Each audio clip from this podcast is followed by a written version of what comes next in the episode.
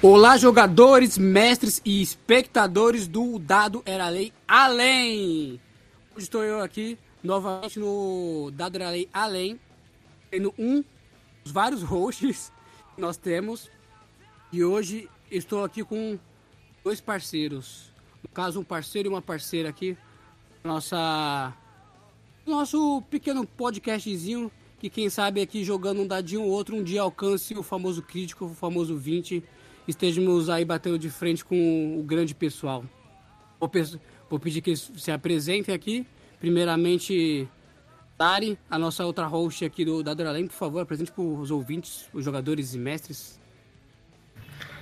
É, eu sou a Larissa, eu acho que, como falei da primeira vez que eu estava aqui, eu acho que eu sou a jogadora mais nova, talvez, do projeto. E eu, sei lá, eu desenho, eu escrevo e crio personagem, é isso que eu faço. Ah, ótimo, caramba, só por desenhar já, sei lá. Sempre, sempre com o mundo com mais desenhistas, por favor. Eu mesmo faço uns desenhos, só que é tudo torto, tudo cagado. Não vai ficar tão certinho, não. Enfim, nosso outro host aqui do Dado da Lei e meu amigo de campo, né? Outro agente de campo aqui dos coletivos das Casas de Culturas da Vida, Gabrielzinho. Se apresenta aí, Gabrielzinho. Fala pessoal, beleza? Aqui é o Gabriel mais uma vez. Eu estou acompanhando o Kaique hoje, né, nesse podcast com o pessoal. E eu já você já conhece minha voz é de longa data, desde os primeiros vídeos aqui. Prazer estar com todos vocês mais uma vez e agradecer ao pessoal todos que estão comparecendo tanto a conversa, né, os hosts desta noite, é, Kaique e Elari, e os outros rapazes que estão aqui nos acompanhando também, sejam muito bem-vindos.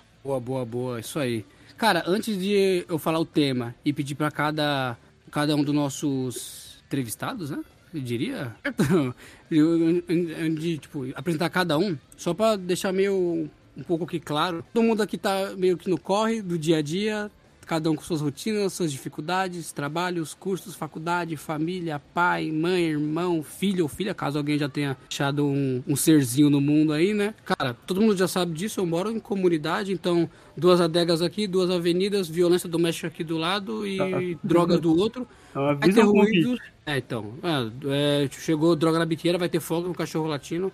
Aí, possivelmente, eu vou muitas vezes me mutar, pedir, puta, pera aí, já, só pra ficar atento. Cara, o tema é criando os conteúdos para RPG de mesa, ou para aqueles mais famigerados ao RPG, criando os conteúdos RPGísticos. É, mano, seja você sendo um jogador, ou você sendo um mestre, você tipo, caramba, tô jogando aqui, eu vou criar o quê? Vou criar, vou desenhar meu personagem, desenhar o personagem do meu amiguinho, vou, caramba, eu sou o mestre, eu vou desenhar esse NPC, eu vou achar a imagem desse NPC. Nossa, os caras vão estar tá numa. Os meus jogadores, eles vão estar, tá, tipo, numa cidade, numa taverna, vão estar numa floresta, num, campo, num terreno ártico. Então você escolhe uma imagem ali, ou você mesmo desenha, fazendo grid, escolhendo grid, seja você joga online, que aí você dá para meter um Roll20 da vida aí, copiar a imagem e colar lá facilmente. Ou mesmo se você joga presencial, você desenha o seu grid, cara, que isso é louco. Isso aí é foda ou isso aí é demais. Ou se você é até mesmo um ouvinte dos jogos que são realizados online e você mesmo tem a sua visão diferenciada de como é que funcionam os cenários ou os campeões que não foram é, representados em questões de imagem, tem a sua própria representação colocada no papel, desenvolvendo através dos desenhos, músicas e etc. Também é uma possibilidade de complemento. Perfeito, perfeito. Cada um vai ter a sua visão daquele personagem, daquele grupo em si, então vai ter os seus traços, o jeito que aquele, aquela pessoa interpreta aquele coletivo ou aquele é aquele coletivo aquele grupo né, em si realmente eu dar, eu dar exemplo disso de música e trilhas sonoras criando músicas pro seu RPG trilhas sonoras efeitos sonoros e você joga uma mesa presencial e uma coisa que eu acho muito louco é tipo putz você tá jogando lá e você recebeu uma carta aí chegou o mestre ali saca uma carta que ele mesmo escreveu caralho Caram, carambola! Uma carta ali borrada com café, quem sabe uma coisa escrita. Cara, é literalmente criando todo tipo de conteúdo, velho. É tipo, caramba, eu gosto desse cenário. Pô, caraca, vou me basear nele, vou fazer um D&D de Pokémon. Ou tipo, nossa, caramba, eu adoro esse sistema. Puta, vou criar um sistema pra ele, tá ligado? Um, um sistema sobre isso, que sei lá, não tem ou talvez seja algo que esteja na gringa, né? Tipo, cara, eu quero jogar um Velho Oeste, só tem coisa só tem coisa em inglês. E, pô, meu pessoal não, não manja de inglês, eu conheço um pouquinho, vou tentar traduzir aqui. É um tema totalmente abrangente, é literalmente criando qualquer tipo de conteúdo, seja desenho, escrita, seja trilha sonora. É basicamente algo como se fosse bem cultural, né? Bem artístico, abertíssimo, cara, totalmente aberto. Apresentando o tema, apresentando hosts, vou pedir que cada um aqui se apresente, né? Usando a própria ordem do nosso querido Discord aqui. Carlos Ora ou Ora Carlos, aí você fala aí como quer que a gente te apresente, irmão. Por favor, fale um pouquinho de você aí para os nossos queridos ouvintes, jogadores e mestres, cara. Bem, uh, eu sou o Carlos Ora, uh, ilustrador, designer e um faz tudo no que se refere a arte, principalmente de RPG. E um velho de guerra quando o assunto é RPG de verdade. Eu tô aqui faz muito tempo e uh, desde a época assim de jogar no Discord D&D lá 2014, 2013. É, eu sou antigo aqui. Cara, né? é, o cara é old, hein? 2014, eu só fui pegar RPG com 2015 e foi presencial. Sem nada online. Sei vocês aí, mas cê é louco. E o nosso próximo aqui querido Mansur, Gabriel Mansur, ou recruta, cara. Fale aí como você quer ser chamado. Você quer ter um nome social aí no meio? Não, não, sem nome social, mas tá ótimo. Nomes reais para mim, de preferência. E bom, olá, não tenho muito o que falar. Minha história com RPG sempre foi mais presencial, né? É, online é uma coisa relativamente nova. E eu sou da época do 3.5, apesar de não ser tão velho assim, mas a introdução, né? Foi o saudoso Dungeons Dragons 3.5. E é isso. Nice. O Mansur, ele é o, o cara que ele, ele mestrou pra mim e pros meus colegas na época da escola. Eu contei isso no primeiro podcast, não o Além, né? O podcast do próprio Dado era Lei. Mano, o cara é foda, o cara é brabo, aí depende da censura. O próximo, nosso querido Eric, ou Miguel, ou Miguel Ângelo. Então, por favor, também diga como você quer ser, ser chamado e fale um pouquinho sobre você, cara. Hum, e aí? É, cara, por mim pode chamar de Miguel mesmo, mas provavelmente eu acho que o Monsur ou e o Tobias vão se confundir aí no meio, então se alguma hora chamarem de Eric sem querer, também saiba que sou eu. Minha rede social também tá como Miguel Ângelo, então boa sorte aí pra lembrar tudo isso. E eu sou ilustrador, eu jogo RPG com os moleques, eu acho que se o Tobias começou em 2015, eu devo ter começado em 2016 ou 2017. Sempre joguei presencial, online para mim também veio há pouco tempo, mesmo eu não curtindo tanto, porque eu acho que a RPG para mim também sempre foi uma desculpa para encontrar meus amigos. O nome dele é Eric Miguel aí pra quem tá ouvindo. Obviamente, os próximos vão chamar o cara de Eric. Tem nem como, velho. Você é louco. Rapaziada, sobre o tema, sobre o criando conteúdo, eu, eu, Gabriel e Larissa, a gente escolheu vocês, obviamente, que entre o pessoal da, que tá na oficina, a gente achou que, puta, esses esses três aí manjam pra caramba desse tema. O Carlos e o Eric, ambos são artistas, desenham, fazem diferentes tipos de artes, desde arte de personagem até arte de cenário. O Instagram deles a gente vai colocar na descrição de cada um. O que eu vi aqui, só pra não falar bosta, hein, por favor, me corrijam se eu estiver falando merda. Ora, underline Carlos e Mig, Mix, Lan, Mix Langelo, que é uma brincadeirinha de Miguel e Miguel e Michelangelo, né? Ou tô falando merda? Na verdade é por causa que é Miguel Ângelo, mas roubaram Miguel Ângelo. Aí quando criaram, que não foi nem eu que criei, colocaram assim. Eu falei, pô, fé, é isso, vamos. fé, só segue, né? Caraca. O bagulho de, de nome, isso é louco. Rapaziada, eu, eu, a Lari e o Gabrielzinho, a gente montou umas perguntinhas, mas assim, sei que o modelo online realmente ele é mais travado, mas por favor, não fiquem tão travados com ele. A gente criou algumas perguntinhas. As perguntas realmente são baseadas sobre criando conteúdos, né? Bem, bem abertonas. É... Se vocês quiserem falar, tipo, qualquer momento, tipo, putz, eu quero falar isso aqui, é simplesmente chega e fala. Não é, sem ordem, mas se precisar a gente coloca tipo, a ordemzinha igual do Discord aqui mesmo. E sempre tentando evitar um cortando o outro, outro parceiro aí, né? Dando liberdade para todo mundo falar o que pensar e, e, o que quiser. Sobre os temas, cara, eles são temas mesmo, mas, tipo, se no meio da conversa a gente vê, putz, olha, dá pra trocar uma ideia aqui, a gente vai trocar, a gente vai conversar sobre várias coisas. E como vocês três são além de jogadores de RPG, são nerds, né? Então, cara, com certeza mangás, animes e jogos, que são três temas que eu sei que os três manjam, que os três já falaram sobre isso, fiquem à vontade também, beleza? Rapaziada, seguinte, a gente abriu o Insta do Carlos e do Miguel, e, a, e eu comentei um pouco sobre o pessoal, sobre o que o Mansur já fez nas campanhas dele, e a gente queria saber o seguinte, mano, o que vocês usam como inspirações para criações de vocês? Seja criações de arte, seja criações de texto, seja personagem, seja campanha, o que inspira vocês? Se realmente tem um jogo ali, hum, deixa eu dar esse Ctrl C, Ctrl V aqui, se realmente, tipo, tem esse personagem desse anime, ou se, olha, tem essa cena esse de combate no mangá que eu, mano, eu vou ter que colocar esse combate em cima do trem de uma era samurai que não tem nada a ver com a época, mano, eu vou jogar lá, tá ligado? Então, tipo, o que inspira vocês a esse tipo de criações? E aí é o que eu falei, fiquem à vontade para só falar. Eu acho que a melhor inspiração geral é o acaso, cara. Às vezes você. Uma cena, um, um, desenho, uma um enquadramento específico, ele é um Frankenstein, ele é uma mistura de várias coisas. Você pega, eu já fiz muito isso, né? De eu tô, eu, geralmente quando eu tô desenhando, eu paro tudo, vou abrir meus mangás, dou uma olhada, encontrei o um enquadramento que eu quero falo, é esse enquadramento aqui. Mas a ideia não tem nada a ver, o que eu quero é esse enquadramento. Porque ele tá passando a ideia basicamente de é, o movimento que eu quero, a, a, a psicologia da cena que eu quero. E às vezes, dentro da cena, os, os uh, personagens, armaduras, os elementos de cena, eles são completamente diferentes daquilo que a inspiração principal do enquadramento diz, sabe? Então, é, é para todo mundo que mestra, inclusive, né? Inspiração é um negócio que vem de tudo quanto é lugar. Não é um lugar só. Inclusive pra mesma cena. Tu fala de psicologia da cena, só pra eu aqui não parecer meio leigo, é que, tipo, é mais ou menos o, o que o, o, o autor ou o criador queria passar naquela cena? Ou, tipo, não, realmente, o que ela tem um significado ali sobre, tipo, ó, essa cena aqui, sei lá, um Stranger Things aqui, dando um spoiler aí. É, quando o menino lá tá no carro lá e o cara fala, ah, não sei o que, você é o coração, tá? Você representa. E ele fala o quão importante ele é pra, ele é pra 11, só que a, o que ele tá falando o que ele sente, na verdade, também. Aí, tipo, tem uma psicologia dele tentando se. Puta, cara, você é importante sim e não ficar para baixo, tá ligado? Tem, tem a ver com isso aí, tipo, no lado psicológico? Os dois, cara. Os dois?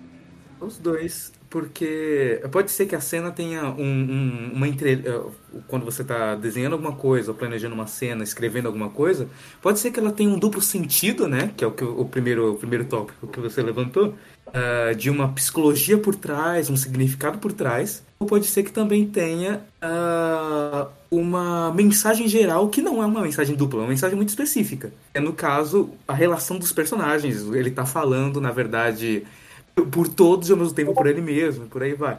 Eu, a psicologia da cena, eu, eu tô falando isso aí como um, um termo leigo completamente, tá? Uh, é basicamente o jeito como você espera que a pessoa que vai estar tá acompanhando aquilo interprete. Aquilo que você quer passar com a arte que você está fazendo ou com a cena que você está narrando. E aí vai depender de quais elementos você escolhe ressaltar, quais são as formas como você ressalta eles. Uh, um personagem tal usa uma espada de tal forma uh, ele tem uma arma específica, por exemplo, todos os cavaleiros usam arma longa, mas aquele cara usa uma Sveihanda. Por que, que ele usa uma Sveihanda, que é uma espada grande, né? Porque ele é maior que os outros? É porque ele tem uma técnica diferente, por aí vai. Como que você explora isso aí na hora de desenhar ou na hora de descrever? Cada cena, basicamente, cada pedaço de cena, quando você desenha ou quando você narra, ela tem uma lore. Ela traz uma história. Cara, gostei, hein? Mesmo sendo uma explicação leiga, foi uma ótima explicação. É um resumo, né? Que esse negócio fica muito na teoria também não, não às vezes não explica nada, cara.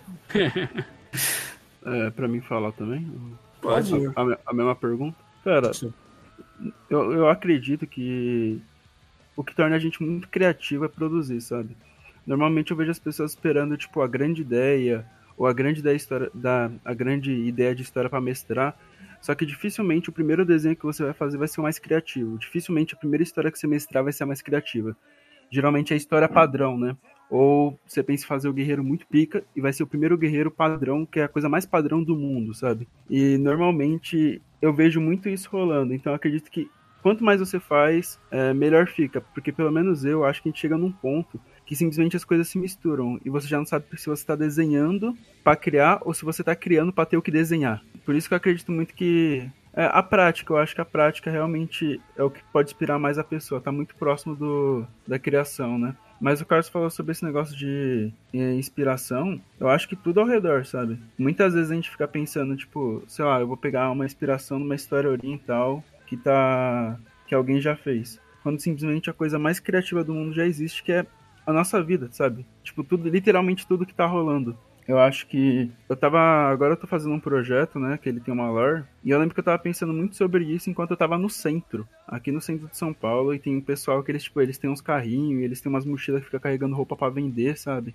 E, tipo, eu tava pensando muito sobre o que eu podia trazer pra minha história. E eu pensei o, o quanto isso é interessante, tá ligado? É tipo, é várias pessoas carregando pele. Eu, caramba, uma economia gerada a pele, assim. E eu pensei em vários designs de personagens muito maneiros, que eles não eram guerreiros padrões, sabe? Eram literalmente só um comerciante andando com uma mochila nas costas, cheia de pele, assim. E às vezes, tipo, pode ser a coisa mais criativa do mundo que você vai achar, simplesmente porque você tá olhando em volta, não por tá, sei lá, lendo a história do Tolkien, que provavelmente já tem tudo que foi mastigado por ele na guerra. E pô, eu não fui pra guerra, eu não vou mastigar direito isso. Mano, você falou um bagulho.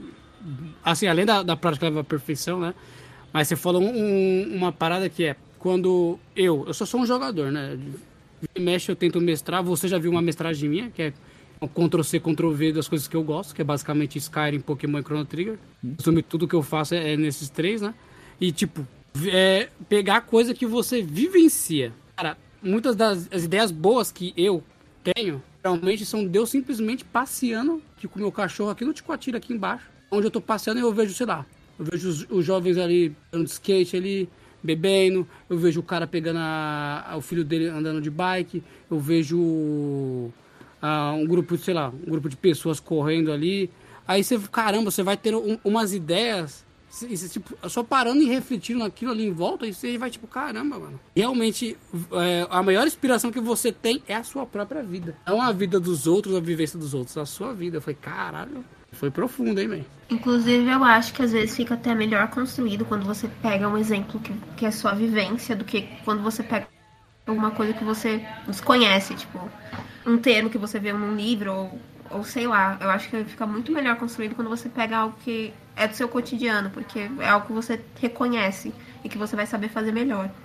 Uh, a ideia do cotidiano, de trazer do cotidiano, ela sim traz questões criativas, né?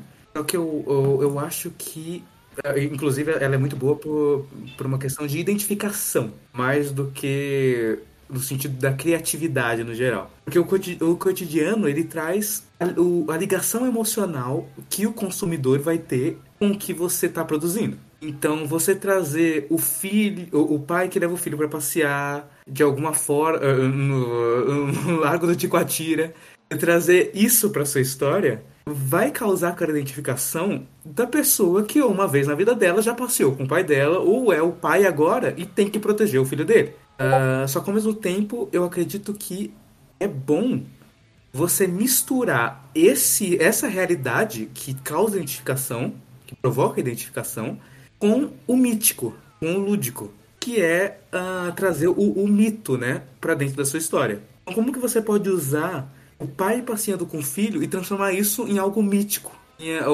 Porque o mito ele fala mais sobre o homem que o escreve do que sobre os deuses dos quais eles são escritos. Citando entre aspas como deuses, né? Uh, e se você, você transformar isso num mito, por exemplo, no, no RPG do Lenda dos Cinco Anéis e por aí vai, né? Tudo ali é tratado de uma forma meio mítica. Só que, como os, os personagens são muito reais, eu acho que você misturar essas duas coisas, não só dá a identificação, como faz com que ele transcenda o material. Caralho, parabéns, hein, Mês? Porra. Você é louco.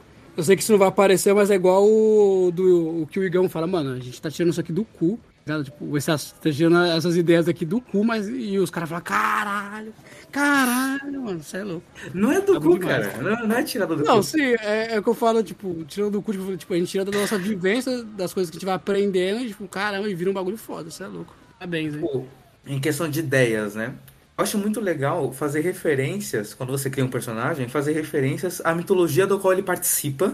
E quando só, não só a mitologia em questão de, de deuses, né? Mas ao espectro cultural inteiro, o espectro cultural inteiro do qual ele participa. Como se você está criando um personagem, é, citando o Sétimo Mar, né? Uh, que ele é, por exemplo, de um país que. Uh, de Eisen, né? Que é como se fosse a Alemanha você vai trazendo o nome dele, na cultura dele, na forma que ele se comporta e também uh, na história dele, essa parte mais alemã, né? do mundo em que ele em que ele está inserido. Ao mesmo tempo que você criasse um personagem brasileiro, ele ia ser completamente um brasileiro. Provavelmente vai ter um nome uh, latinizado. Ele fala de um jeito muito específico, porque cada região do Brasil fala de uma forma muito específica. Uh, ele uh, come coisas específicas, ele gosta de coisas específicas e por aí vai. Por isso que aquele, aquele, aquele negócio do jogo de 20 palavras que o Sétimo Mar traz, por exemplo, é perfeito para criar conteúdo para qualquer RPG, não só para ele. Qualquer, você pode arrancar aquelas páginas ali, toda vez que você for narrar alguma coisa, ou criar um personagem para qualquer coisa, você usa aquelas 20 perguntas. Só adapta um pouquinho dependendo do mundo, mas é aquilo ali. ou, como que ele foi criado, da onde que ele veio, qual é a família dele, como que ele enxerga o mundo que ele vive, como ele enxerga a magia, se ela existir. Cada uma dessas perguntas eu acho que é essencial para a criação de qualquer coisa. E entra naquele negócio que o, que o Miguel falou, né? Da vivência. Como que você explora a vivência nessas perguntas? Eu acho que a, o jeito como você se faz as perguntas, as perguntas certas, vai trazer as respostas certas que resultam na criatividade. São, são detalhes, né? Tem muitas coisinhas ali que, tipo, são detalhezinhos a mais que você vai colocando a mais que vai deixando aquela sua criação ali mais redondinha, mais bonitinha. Ou colocando detalhes simplesmente sua vivência, da vivência de um próximo que vai enriquecendo aquilo ali. Perfeito. Não apontando, mas aí, Mansureiro, sobre a pergunta, tem alguma coisa a dizer ou. Mas só uma dica que eu ia dar, velho. Por favor. É, normalmente, se você quer ter ideias, algo bom de você fazer é lavar a louça, cara. Porque ninguém cria jogando Dark Souls, sabe? A gente precisa estar entediado. Somente precisa trabalhar para criar, assim. De fato. Principal, as, eu acho que os principais momentos que eu tenho ideia é, tipo, caminhando, ou lavando louça, ou fazendo, tipo, a coisa que eu acho mais chata, sabe? Por isso que normalmente as pessoas se acham muito criativas tomando banho. Porque é muito difícil você jogar Dark Souls no banho. Até porque você jogar Dark Souls, ele faz. É, é, você tá se ocupando, né? Tá ocupando a sua mente. Você não produz nada com a mente cheia de coisas, cheia de informação o tempo todo. Você tá preocupado demais não tentando, tentando não morrer, né? É, eu concordo. Lavando a louça. Eu concordo nessa parte do você tem que estar realmente entediado e o banho ajuda muito porque é, como jogador eu faço todo o planejamento de cada personagem meu, eu faço até teorias de conversa, simulações de conversa, coisas assim, quando eu tô no banho, eu falo, caralho, mano, é, não aconteceu tal coisa, puta eu falar assim, assim, assado, se eu fizer assim, assim, desse jeito. É, e algumas campanhas que eu mestrei também, muitas dessas ideias vieram de momentos ociosos, realmente. Ou eu tô no ônibus olhando para fora ouvindo uma música e aí, tipo, tem uma trilha que começa, putz, terra gelada, uh, um artefato de não sei aonde. E realmente, quando você tá com a sua mente sem trabalho nem nada, é onde a criatividade vem. Mas, até mesmo quando ela tá trabalhando, você pega fontes de inspiração. Por exemplo, teve uma campanha que eu fiz que era base... ela era muito baseada. Eu vou pegar o exemplo como Naruto e, e Harry Potter. Universos totalmente diferentes. Totalmente diferentes. Mas o que, que eu consegui juntar dali? Eu falei, putz, vai... ficaria legal se fosse dessa forma era um mundo aberto. O sistema que eu fiz de narrativa era o D&D e existiam academias é, separadas pelo continente inteiro e o, o, nome de cada academia era designado a sua facção específica. E isso lembra um pouco, por exemplo, as aldeias da, do, do Naruto, né? Cada, cada aldeia, a aldeia da Folha, da Areia, etc, etc, etc. Mas elas não eram os polos é, que movimentavam realmente o mundo. Então existiam várias cidades, vários reinos vários tipos de governo, existiam outros, outros é, cenários à parte. Né? E os jogadores eles participavam, eles estudavam dentro dessas academias. Existia o guardião é, responsável pelo lugar, né? Que dá que pega agora um pouco do Harry Potter, tipo o Dumbledore, ele é o professor e os Caraca 4. Tem o Bobatos, que é aquela mulher gigante lá. Tem o esqueci os cara russo. Enfim, whatever. É, e, é e isso, exatamente. Então, dali é, muitas inspirações eu peguei, por exemplo, dos jogos do LoL e etc. para complementar o meu mundo. É, o livro eu li na época uma saga de livros chamada Fablehaven. Ele, a leitura dele é bem semelhante a Harry Potter, só que é uma história totalmente à parte. E nessa, conforme eu tava lendo, eu fui fazendo algumas anotações em alguns jogos também a mesma coisa. Então, mas realmente a maior parte do processo criativo veio da ociosidade, mas enquanto tava, ele estava em processo, é muito importante que você vai assimilando as informações, assim como estudo, né? Você vai guardando aquilo ali e na hora que você dorme, no dia seguinte você tipo, putz, dá pra fazer assim, assim, assado. É assim, assim, desse jeito. É um complemento que eu queria repassar. Frankenstein, né? O que o Carlos citou, Frankenstein, a união de tudo ali. Pega aquilo ali, pá, deixa eu costurar isso aqui, deixa eu costurar isso aqui, pô, tem o meu Sim. monstrinho aqui. E eu não Bem sei vocês, mas pra mim a criatividade vem muito quando eu tô dormindo. Eu tenho, eu sonho com muitas coisas e depois eu passo pro papel quando eu acordo. E além disso, pra mim, quando você vai criar alguma coisa, também que tem que ter muita pesquisa, né? Principalmente se você tá se embasando em algo que já existe. Ah, Eu É tenho uma- fala, desculpa. Inclusive, eu tenho um amigo que ele que ele fala bastante sobre isso, sobre o uso de referências, né? Porque vamos supor, muitas vezes a gente quer fazer algo tão original que vai ficar ruim. Porque te- tem um espertinho que ficou durante anos e anos desenvolvendo, sei lá, uma calça específica com um bilhão de função, que aquilo ali é design pronto pra você e você quer recriar a roda, sabe? Tipo, muitas vezes não tem porquê. Simplesmente tenta entender as coisas e usar elas. Acho que é mais eficaz, sabe? Ah, eu quero criar um, um design totalmente do zero de uma armadura. Pô, mas muitas vezes você tem que se perguntar sobre as paradas que já, existem, né? Tipo, pô, por que a armadura ela é dobrada exatamente naquela parte, sabe? Por que isso acontece exatamente assim? E isso geralmente torna seu trabalho bem mais interessante. É, sim, e também, às vezes, até pra criação de personalidade, de personagem mesmo, ou de mundo, é bom você ter referência de algo que já existe. Tipo, sei lá, você quer fazer o seu personagem de uma determinada maneira. Como você vai saber como aquele personagem se comportaria exatamente se você talvez não pegar referências de personagens que se comportam da maneira que o seu personagem vai se comportar? Claro, já tá pra emendar com a, com a segunda pergunta aí, hein? Com o que você falou agora. Eu vou já. Então eu já vou emendar aqui. Falando nisso, né? É, queria saber qual universo atrai vocês pra vocês colocarem sua, sua criação dentro, de- seja de uma época específica ou sei lá, algum tipo de, de característica do universo especificamente. Eu acho que eu especificamente eu comecei mais por causa do medieval, né? Eu sempre fui muito. Sempre gostei muito da temática de DD. Os caras da minha mesa sabem bem o quanto eu sou relutante pra mudar de sistema e de época. Mas eu acho que conforme eu fui criando assim, eu acabei criando um gosto simplesmente por vários tipos. Acho que simplesmente quando você vai tendo ideias, acaba que você quer. Acaba que cada momento você quer criar alguma coisa, sabe? Pô, muito maneiro criar o soldado medieval lá que eu tô curtindo, mas em um certo momento eu acho que eu vou ter que ter aquela vontade de criar uma mina com umas manoplas super tecnológicas, sabe? Então, eu acho que isso acaba sendo do momento que você tá e principalmente do que você tá consumindo, sabe? Pô, na época que lançou a série, a série lá da Riot Arcane, eu fiquei bem hypado assim pra fazer muita coisa com steampunk, né? Porque eu achei bem legal assim. Hoje em dia eu já não tô hypado com isso. Quem sabe amanhã eu tô hypado com Cyberpunk, porque eu sei que lançou o anime. Acaba sei. sendo muito. Oh, desculpa. Por favor, fale, moço, pelo amor de Deus. Isso aí que o Eric falou combina também com a primeira pergunta de, né, que eu não pude responder porque eu tive uns probleminhas aqui, mas enfim, é, combina muito com a primeira pergunta também, que é o e até um pouco do que o Carlos falou, que é a temática geral do personagem, a cultura que ele está inserido, né? É, o processo de criação ele se vai muito também da inspiração do criador, né? Se ele está inspirado com alguma coisa, alguma coisa que ele consumiu ou que ele teve contato, então é tudo, acho que é tudo é tudo partes da receita, né? São ingredientes da receita.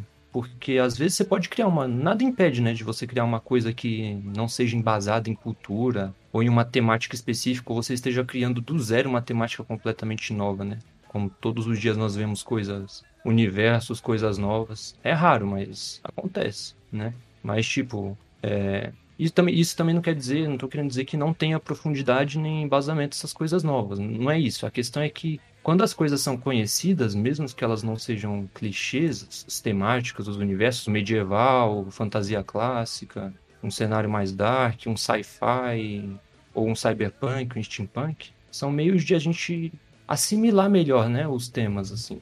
Então, tudo colabora, né, para você criar. Acho que tanto para isso aí, eu posso dizer que tanto para RPG, como para arte, como para até música, porque música entra na mesma categoria de tem as suas categorias, a música tem as suas categorias de, de como é que fala? Categorias musicais, né? Tipo, tem o famoso heavy metal, que dentro dele tem muitas categorias, né? O metal em geral. Aí tem a, o, o, acho que o pessoal aí vai conhecer que é mais do RPG, que é o Power Metal, que é aquela, aquelas músicas famosas dos anos 80 e 90, né, no auge do RPG dos Estados Unidos. Assim como tem várias bandas de de rock steampunk. Se você achar, se você procurar, você acha, tá ligado? E vai dessa vibe aí. Assim como artistas, tem artistas que só desenham certas coisas em certos temas. Que nem eu conheci um, um amigo de um amigo, que foi no CCP lá, que é o Marivaldo, amigo do Eduardo, né?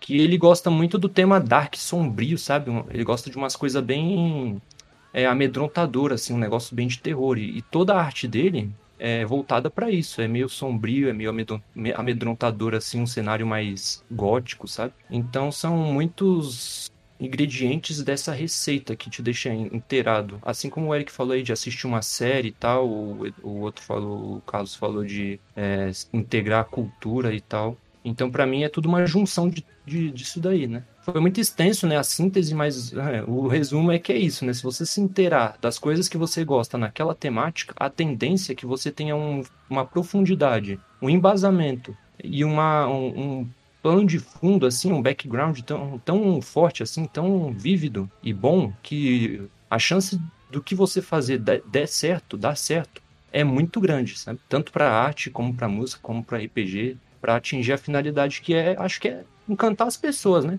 Pelo menos dizendo como mestre, a finalidade do RPG é encantar e divertir os seus amigos, né? Não necessariamente encantar eles, mas divertir eles. Então, um mundo mais rico, pelo menos falando no meu sentido, né? encantar e divertir os meus amigos é a principal finalidade, né? Assim como a música é encantar as pessoas, ou fazê-las felizes, ou a arte também seja para essa finalidade, enfim. Então é isso aí. É isso que eu acredito, né? Já respondo a primeira e a segunda de uma vez, já fazendo um combo aí. Ah, cara aproveita a oportunidade e já manda, tipo, puta, é agora. Esse é meu alvo, uma das duas balas de uma vez só. É a minha certo. chance. É a minha chance, essa é a minha oportunidade, abriu a porta agora. Mas Sobre esse negócio dos temas, né, que mais te, mais te apetecem, né, os cenários que te dão mais, é, que des, é, é, despertam sua maior criatividade, né, eu sempre vi que o pessoal, hum, geral do RPG, prefere muito o cenário medieval, né, cara? Todo mundo quer um medieval e tudo mais, e toda vez que eu vejo o cenário medieval, eu tenho um, um, uma perca de vontade, sabe? Eu, eu, eu fico triste. Porque eu não gosto. Eu não gosto de cenário medieval. Eu acho que já tá tão batido, já faz tanto tempo. Todo mundo explora de tantas formas. E quando eu vejo um, um sistema de RPG, eu esqueci, eu esqueci o nome dele.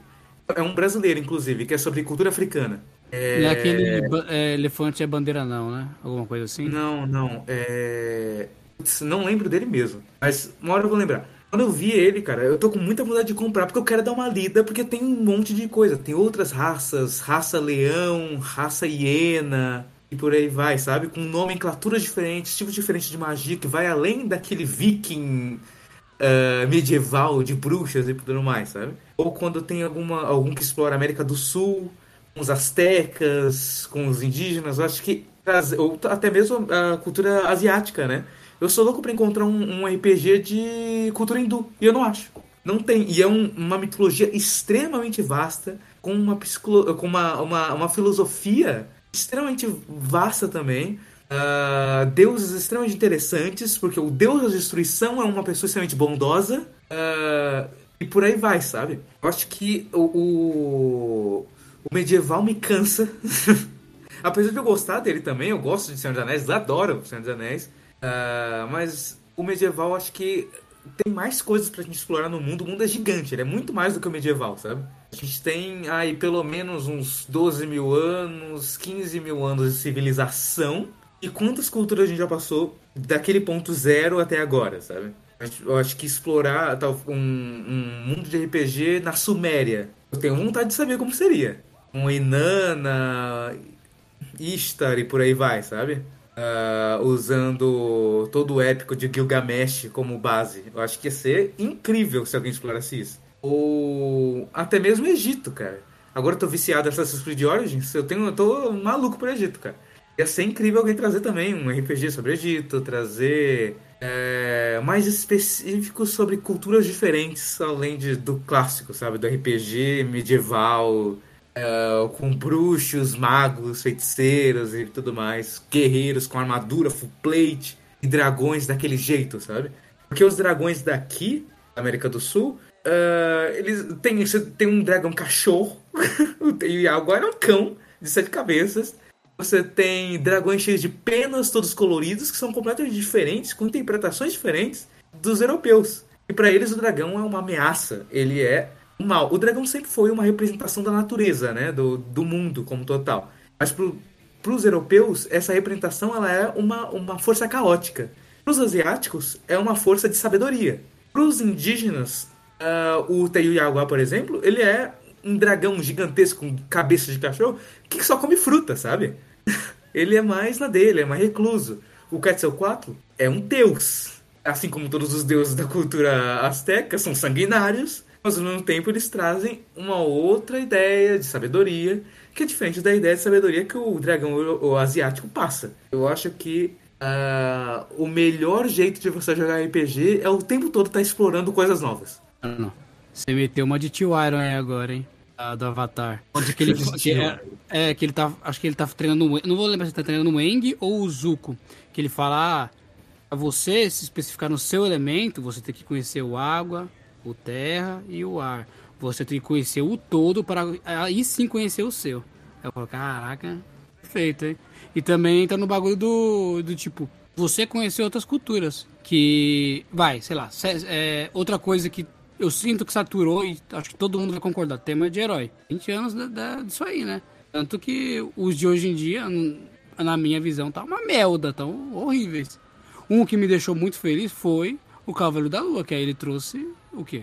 Egito. Trouxe temas novos, trouxe uma coisa que não tinha antes. Que aí, tipo, caramba, vai dando aquela animada. E para finalizar isso aí, que o, o que você falou, Carlos, que, por exemplo, a gente tá jogando o sétimo mar agora lá na mesa lá da Adraleia, da, da, da, da oficina. E aí eu criei uma personagem para jogar tanto nessa mesa quanto na mesa de uns amigos meus. E aí eu peguei o reino de Ussura, que é uma cópia da Rússia. Eu não tinha noção nenhuma da Rússia. E eu não tenho ainda até hoje. O que eu lembrava da Rússia que tava tendo, tendo tipo, puta, tendo uma guerra na, na Ucrânia. Tem os memes do Putin rebaixado em cima de um urso pardo. E, e, e, tem, tipo, os personagens dele em Stranger Things. Tipo, acabou. Eu só sabia isso. Aí o Mansur foi lá e me mandou um vídeo do pessoal que lembra, de um povo que lembra a bebida Yakut, né? O nome do, do Yakut. Aí, e ele me mostrou uma outra visão lá de uma, de uma terra gelada, onde, onde o pessoal é frio pra caramba, tudo.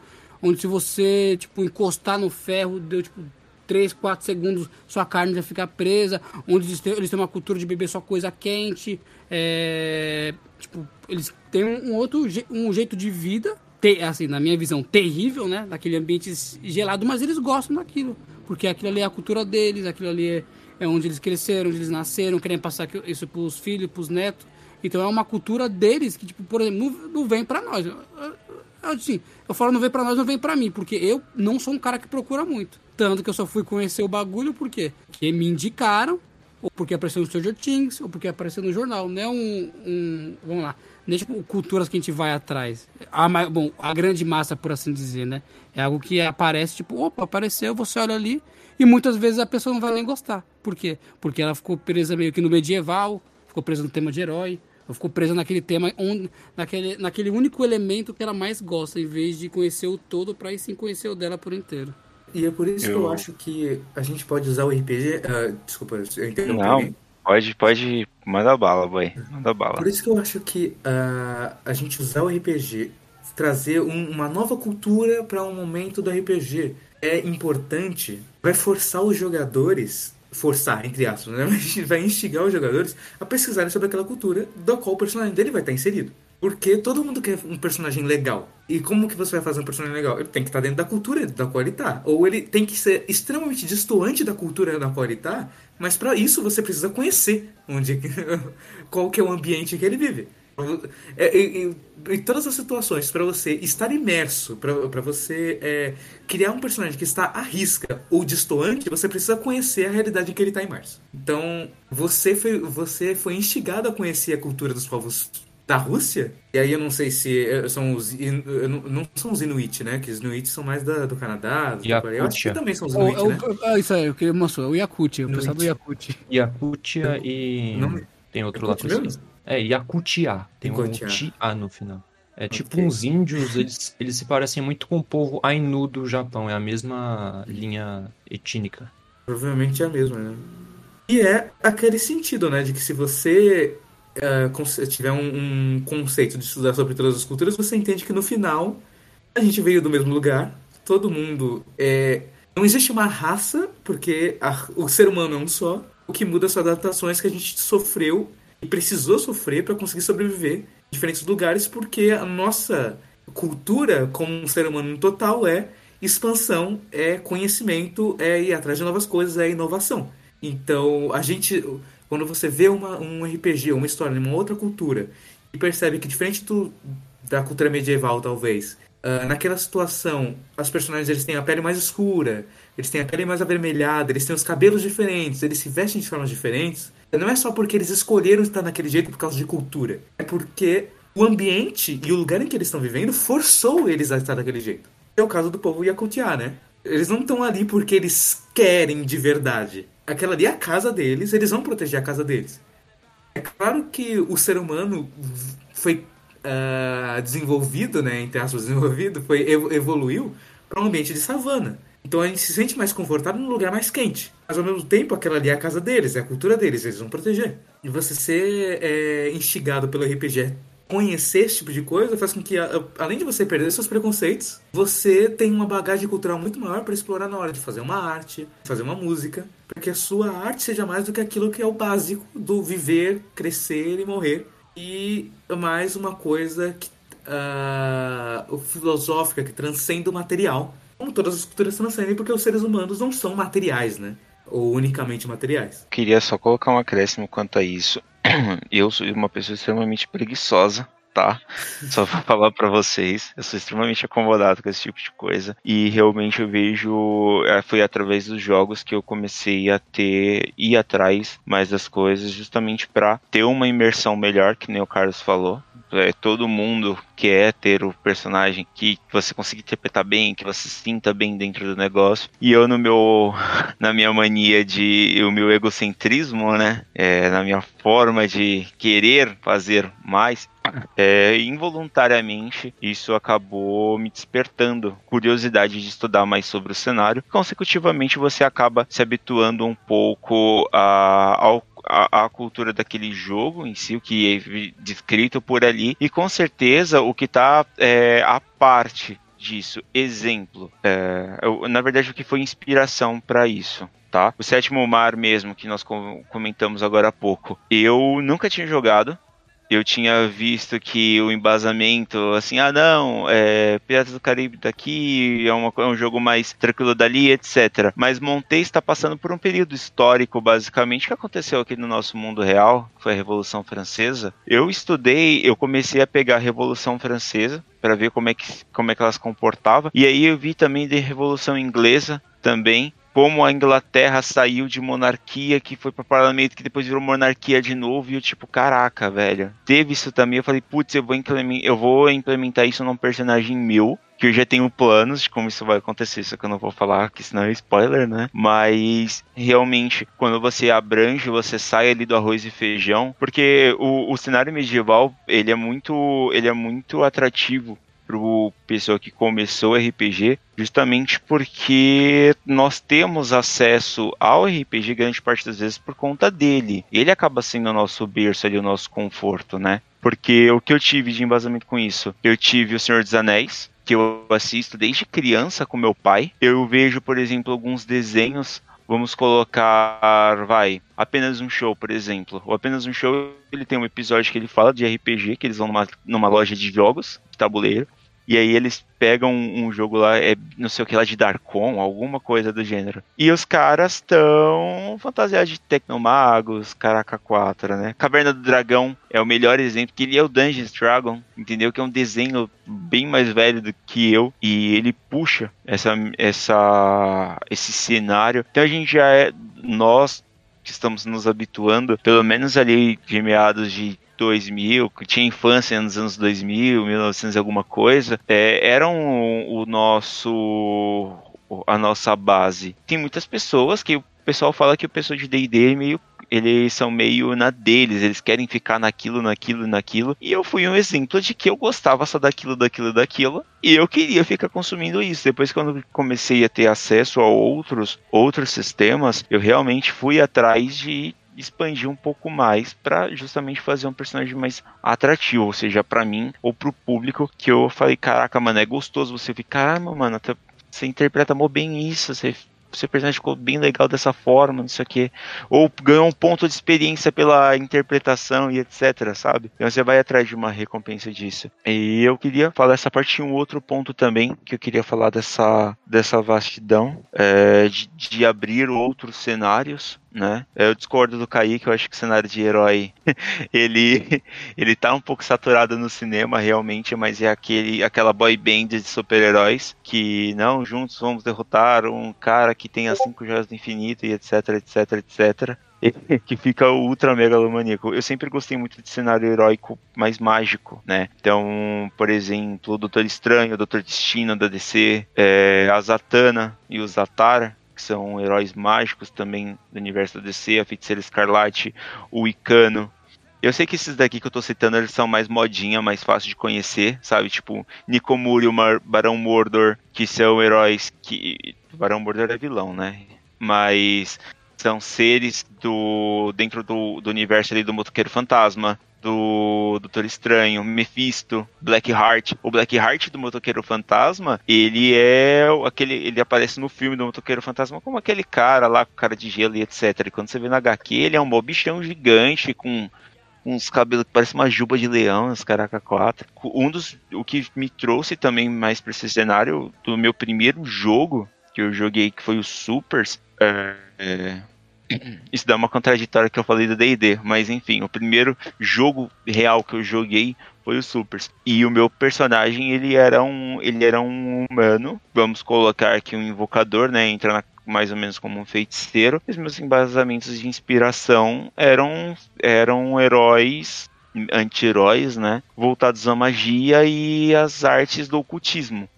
Então, selos mágicos, etc, etc, é, eu fui atrás também só para por é, formas de representar no meio da interpretação, sabe? Não façam isso, gente, não vejam é, selos diferentes e escrevam nada do gênero, tá? Dá uma mudada, dá uma mudada para é, respeitar também o que tem ali por trás, que é importante esse respeito. A gente traz agora, a gente traz pro lúdico, mas é importante você ter um estudo para poder ter respeito por cima daquilo, né? Falando espiritualmente, religiosamente, culturalmente também. E, e saibam do que vocês estão falando na hora ali, estuda para você não acabar é, ofendendo alguém de, de certa forma né, para deixar ali o ambiente um pouco mais confortável. E é basicamente isso, eu, eu super apoio também essa, essa ideia de expandir um pouco mais. Às vezes você fica meio relutante, que está comendo ali o arroz e feijão e você fala, putz, um, um, brócolis de vez em quando deve ser legal, né? E no final das contas você vai ver que o brócolis é mais gostoso que o arroz e feijão que você estava comendo. Isso foi com muitos sistemas que acabaram moldando muita coisa do que eu aprendi hoje também. Ah, é o que eu que eu falei bem no começo, é um tema abrangente pra caramba, velho. Criação de conteúdo em si é, é, é tão aberto que, tipo, ó, a gente falou de filme, série, mangá, cultura, é, diferentes povos, é louco, abertíssimo.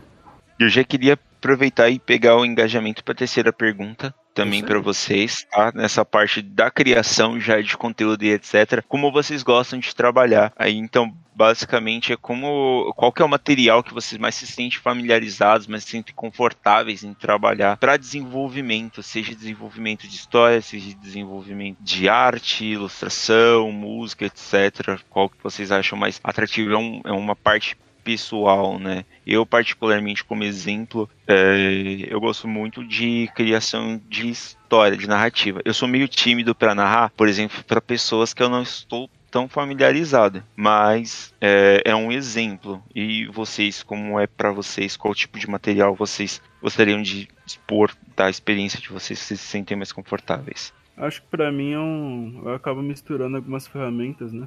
Principalmente pelo fato que, como eu sou desenhista, obviamente o desenho, principalmente no papel e no digital, mas eu escrevo bastante até, óbvio que da minha forma, né? Eu até peguei meu caderno de anotação aqui para dar um exemplo. Como eu escrevo, eu escrevo aqui logo no começo está projeto, não sei o que fazer, o que precisa. Aí, temática, medieval, character design, soft dark, dark appeal, 80% luz, 80% dark.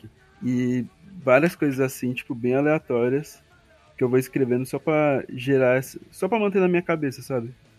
Porque às vezes a gente tá na rua e a gente pensa em alguma coisa e eu só escrevo pra, pra manter, pra depois passar pro, pra tela, né? Por causa que, que não é minha ferramenta.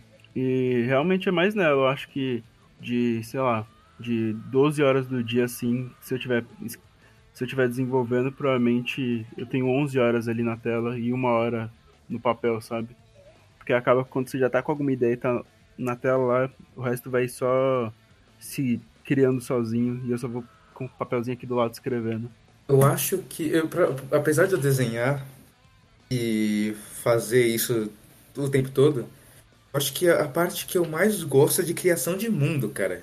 Eu gosto de criar mundo o tempo todo. O tempo todo eu tô criando mundo. Então, uh, fazer uma ambientação, imaginar como que é a arquitetura desse lugar, eu acho que é bem legal. Talvez a história dos, das coisas que estão acontecendo ali, a história de uma estrutura. Uh, nunca foi muito bom em fazer o emocional da coisa, até porque eu tenho um bloqueio, né?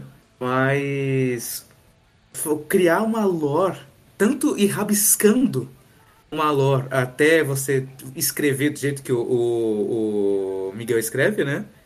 É muito bom você anotar por tópicos, porque os tópicos te organizam, né? Eles dão um sentido porque você tá imaginando, ainda que você ainda não tenha uma imaginação completa. Mas eu acho que a criação de mundos e escrever sobre o mundo é uma das melhores coisas. Uh, tanto no RPG quanto pra arte no geral. É, okay. Quanto à última pergunta, não, não sei não. Responder essa pergunta aí tá mais pra. Mano, é. Eu vou falar true, hein? É um segredo de, de mestre, mano. É o segredo milenar. Às vezes, você. Quer dizer, eu no caso, né? Às vezes eu não escrevo tanto ou anoto tanto as coisas assim. Às vezes eu mando um áudio para mim mesmo em um grupo que só tem eu no WhatsApp e pronto. É aquilo. Só que às vezes é, eu faço. Chego a fazer um documento enumerado e tal. E muitas vezes não serve de nada, porque eu acabo ou esquecendo ou mudando tudo, né? Então, bom, a ferramenta assim que eu uso para mim que funciona bem, mano, é que já... isso é uma discussão muito complexa. Eu não quero entrar nesse tópico de métodos e tal, porque métodos eles não funcionam para todo mundo, é para pessoas e pessoas. Mas eu já tentei usar alguns, já tentei usar aquele tal do isso aí não é nem pro RPG, mas é para tudo, que é o tal do tomate lá, o pomodoro, não funciona direito para mim. Já tentei usar o método de desenvolver é, história em três passos. Também não funcionou para mim. Acho que alguém já que acompanha os mestres aí de RPG famosos que, que, que a gente conhece né, no cenário brasileiro aí, já deve ter ouvido falar desse método, o método de criar história em três passos. Também não funcionou direito para mim. Acho que eu desenvolvi o meu próprio método único. Eu acho que isso é importante dizer que às vezes as pessoas ficam procurando o tal do método infalível, a tal da ferramenta perfeita. Mas não existe isso, tá ligado? Pelo menos eu vejo que não existe. Pode ser que tal método, tal ferramenta seja perfeita para você. Mas no sentido literal da palavra perfeito, vai ser difícil de achar, tá ligado? A não ser que você crie uma para você próprio que se adequa a todos os seus objetivos. Aí ela se torna perfeita. Pelo menos foi assim que eu fiz. Então, o melhor método às vezes varia. Se eu quiser desenhar, desenhar, eu, é, se eu quiser criar um mundo, fazer um world building famoso que o Carlos citou, de um mundo steampunk, eu vou ver uns filmes, eu vou anotar algumas coisas, talvez eu procure um algum romance, um livro para ler que, que tem esse tema, né? Ou não, ou às vezes eu posso entrar no YouTube e pesquisar locomotiva a vapor 1889 é, Cunningham e pronto, cara, minha inspiração tá ali, tá ligado? Um motor de locomotiva funcionando. Era isso que eu precisava pro meu mundo steampunk. Por isso que eu digo que é muito variado e não existe método perfeito. Só ligando a isso que você falou, Recruta, eu acho que no desenho, né, tem um negócio chamado processo. Geralmente é o processo que a pessoa usa para desenhar, criar, etc, né? E também tem uma questão muito interessante sobre qual é melhor, qual não é melhor. E eu já pensei sobre, muito sobre isso. Eu acho que realmente esse negócio depende muito da pessoa, porque não tem como eu saber o que tá passando no cérebro da outra pessoa. Então muitas vezes o processo dela é muito boa por causa disso, por causa da forma que o cérebro dela assimila as informações informações. Vamos supor, se eu pegar agora e escrever um texto gigante sobre minha história, provavelmente vai ser horrível para mim, porque eu sou muito preguiçoso, eu nunca vou parar pra ler aquilo. Agora, se eu escrever, tipo, cinco tópicos assim, palavras centrais sobre a história, eu tenho certeza que quando eu olhar eu vou lembrar da história perfeitamente. Porque pelo menos é uma forma que é, para mim é muito boa, assim, eu sempre consigo lembrar. Então é mais. Eu acho que realmente é mais sobre autoconhecimento e, e aquilo lá do começo, né? Fazendo. Fazendo você vai descobrir o que é bom e o que é ruim para você. Eu acho que todo mundo já entrou na, na questão de, pô, quero fazer alguma coisa. Aí você joga no YouTube e você tem 500 vídeos de como fazer isso. E você assiste 10 e no final do dia você não fez o que você queria. Você nem começou a escrever sua história. Quando era só ter começado. Pois é, isso daí é muito real, perfeitamente. Tanto é que eu puxei esse assunto justamente porque essa pergunta, ela poderia ter uma contra-pergunta que eu faria. A contra-pergunta é, é, isso é pessoalmente ou isso é, ou a intenção dessa pergunta é dar, é nós darmos uma recomendação de que método usar? Eu acho que ela se enquadra num quesito pessoal, sabe? Por exemplo, que nem eu, no meu caso de, que nem eu falei, que se ia para as narrativas, etc. Eu não uso, eu tenho algumas coisas, uns pontos que eu marco isso, isso, aquele outro que eu quero que tenha de gancho, mas tudo praticamente, o, o desfecho final e etc, deixa nas mãos de Deus. Vai ali na hora, sabe? Começa, começa o jogo, às vezes eu não tenho, eu tenho, vai, eu sei que tem isso, isso e para aquele outro. Eu não faço que nem alguns, algumas outras pessoas que já deixam escrito a ah, Cidade Esmeralda, exemplo. Cidade Esmeralda no ponto 1 um tem o um mercado, ponto 2 tem não sei o que, ali embaixo do vendedor de tal coisa tem tal, tal, tal. Não, eu Tipo, se eu planejo as coisas, as pessoas que eu jogo, elas fazem totalmente diferente. Isso me frustra. Então eu deixo, tipo, a criatividade agir ali na hora. Por exemplo, algo que eu queira colocar ali e o resto é tudo no improviso. É. Entendeu? Então, cada um realmente é, é a pergunta no contexto é, pessoal de cada um de vocês. Caramba, esse já é o terceiro tema que valia um podcast só pra ele que é abordado nessa conversa. Exatamente. Porque, tipo, eu gosto. Uh eu, eu, percebi que vocês geralmente fazem improviso ou anotam tópicos, e eu sou extremamente prolixo. Com toda certeza, não te interromper, mas nossa, com toda certeza. e eu sou extremamente prolixo, cara. Porque eu comecei a, eu recomecei a narrar um RPG de Harry Potter agora, e eu escrevi o livro do sistema com 60 para 70 páginas, eu escrevi o Grimório, eu escrevi o, o, o Bestiário, e cada parte são páginas e mais páginas, já deve estar com 150 páginas de coisas que eu anotei, porque quando eu anoto eu lembro.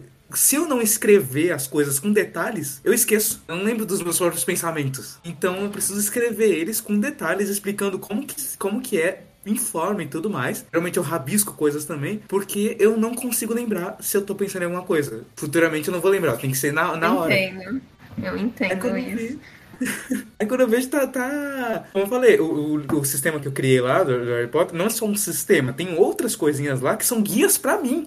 Foi na hora que eu estiver narrando. E no início deu 67 páginas por aí. De conteúdo, conteúdo, conteúdo o tempo todo. Porque senão me perco.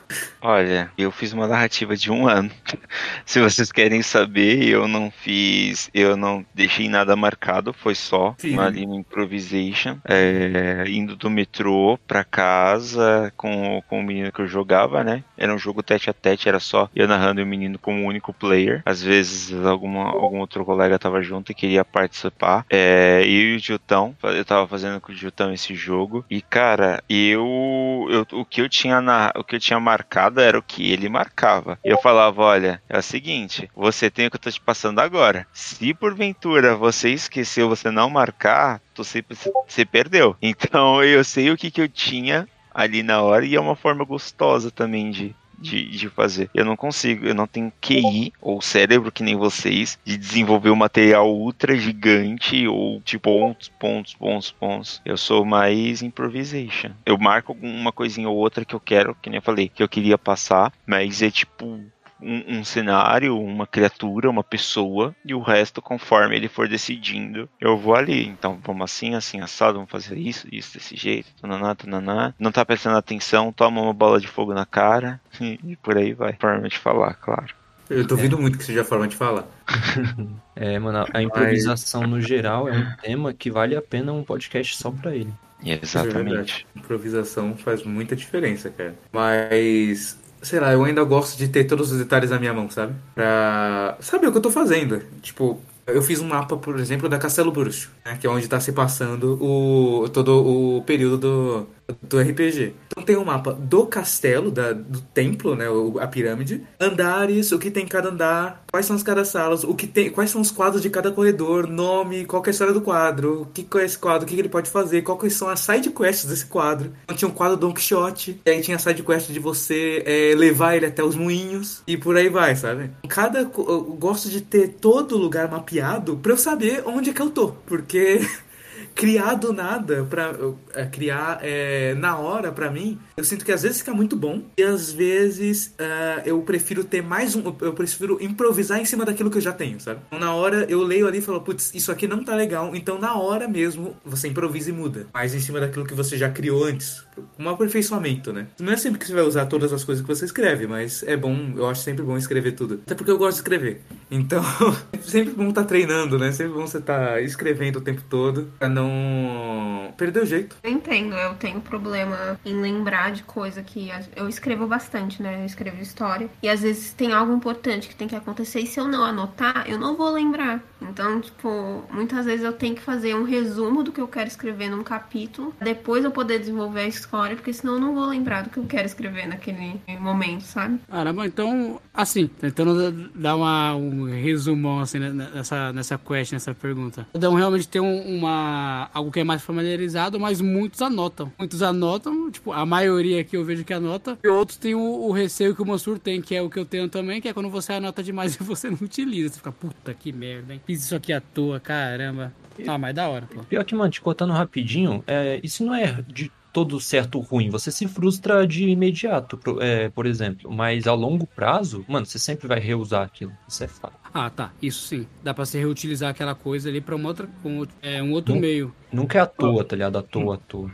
Ok, mas fato é, se a ideia era boa, desculpa, desculpa ter interrompido. Não, não. É, o fato é, se a ideia era boa, você não vai desperdiçar ela. Se a ideia era ruim, você vai esquecer. É, que assim, é até você conseguir usar ela de novo. Que, por exemplo, você queria é, sei lá, mestrando uma campanha, queria aquele NPC, putz, cara, aquele cara da hora pra caramba, vou colocar ele aqui. Os caras foram pra outro lugar. Falei, caramba, como é... beleza, ele é tão bom, vou usar ele de novo. Só que até ter uma outra oportunidade, você fica tipo, nossa. Sim, ao meu ver, né, minha visão de, de poucas mestragens e Mas um simples criador. Eu Fala acho aí. que nessa questão, Tobias, é muito também focado sobre prioridade, sabe? Porque é óbvio que se eu escrever detalhando cada quadro aqui na minha cena de um castelo onde tem 84 quadros, provavelmente isso não vai ser útil. Então, muitas vezes é bom você focar mais nessa massa do bolo do que nesse recheio em cima, né?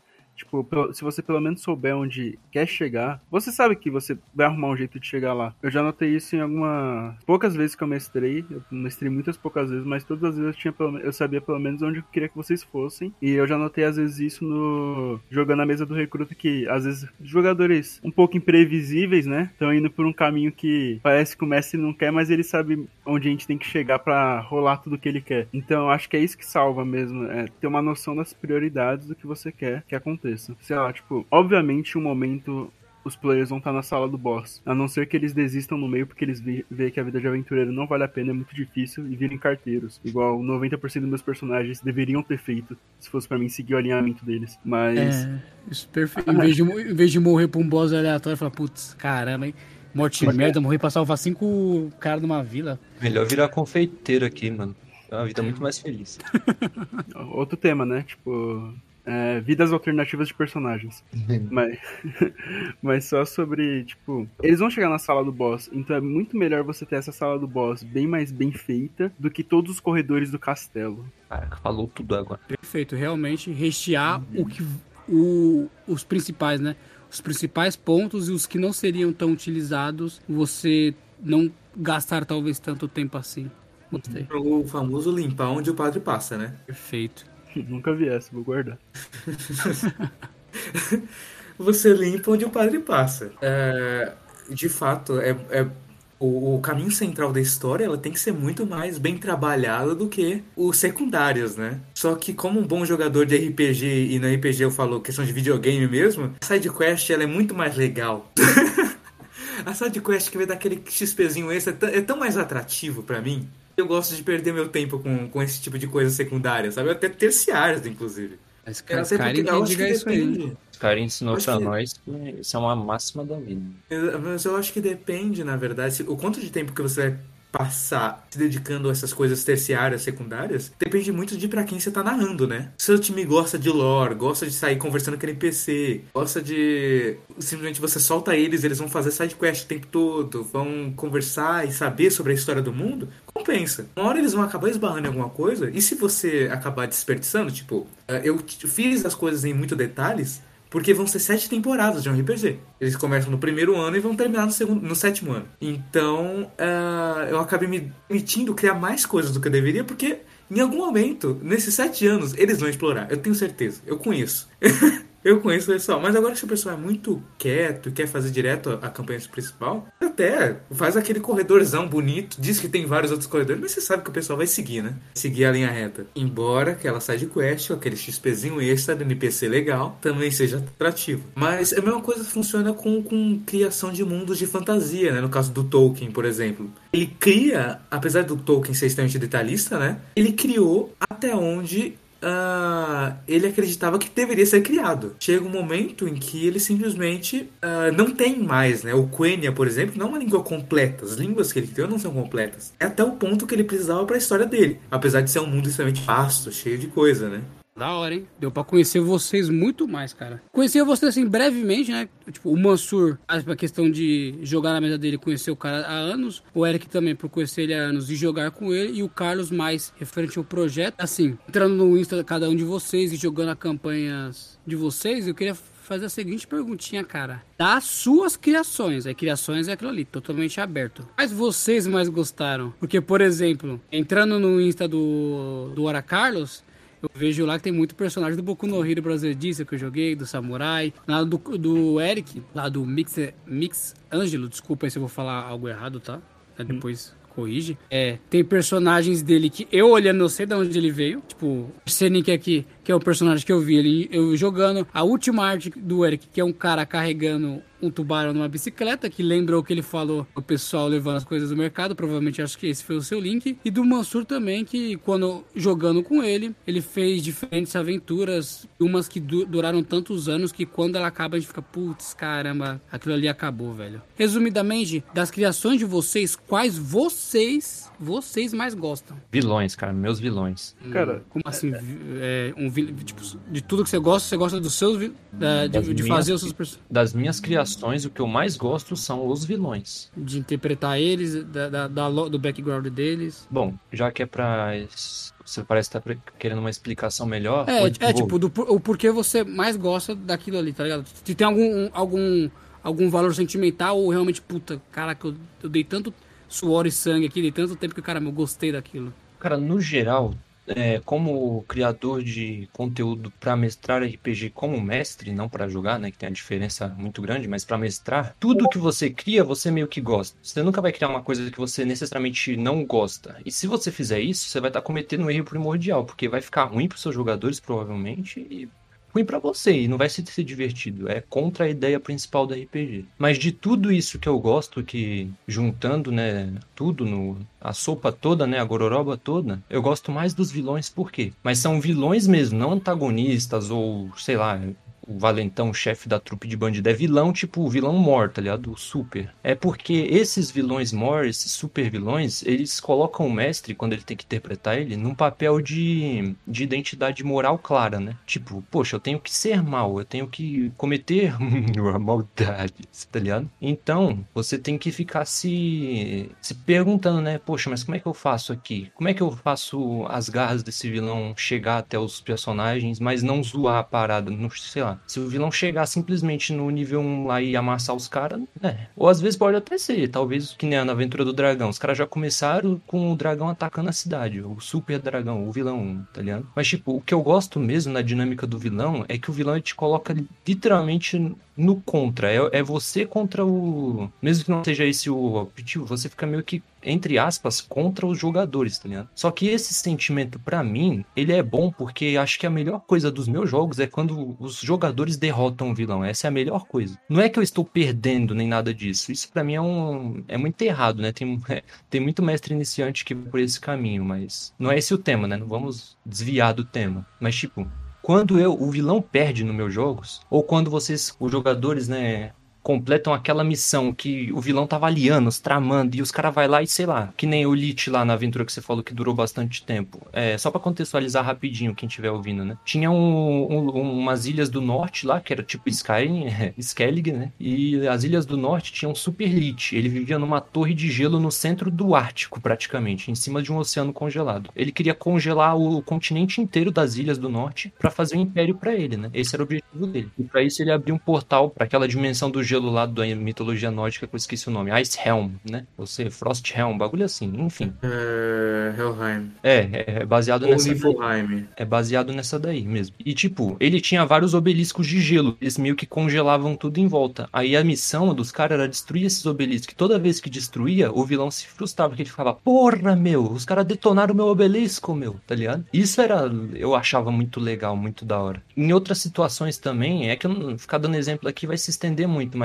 teve muitas situações parecidas, né? Que o plano do vilão, mesmo que os caras nem saibam que aquilo ali que eles fizeram frustrou tanto os planos do vilão, que ele ficou, tipo, arrancando os cabelos, tá ligado? Antes de dormir à noite, eu imaginando assim, que tá, aquela cena clássica de, de filme, tá ligado? Quando, sei lá, o, o vilão sequestrou a princesa, ia se casar, e o cara chega, arranca e ele fica lá, ora bolas, maldito seja, amaldiçoando o herói, tá ligado? Pra mim, isso é uma das coisas mais da hora que tem na RPG. Porque é meio que pra mim, pessoalmente, é como se eu visse o bem vencendo o mal. Nem sempre meus jogadores são bons, né? Tem esse porém. Tem um aqui que é bem malignoso, mas enfim. Que feio, Tobias. É, o Tobias, cara. O Tobias é malvado. Mas, tipo, no geral, é, não se faz vilão bom, né? Pelo menos eu não faço vilões bons. Bons.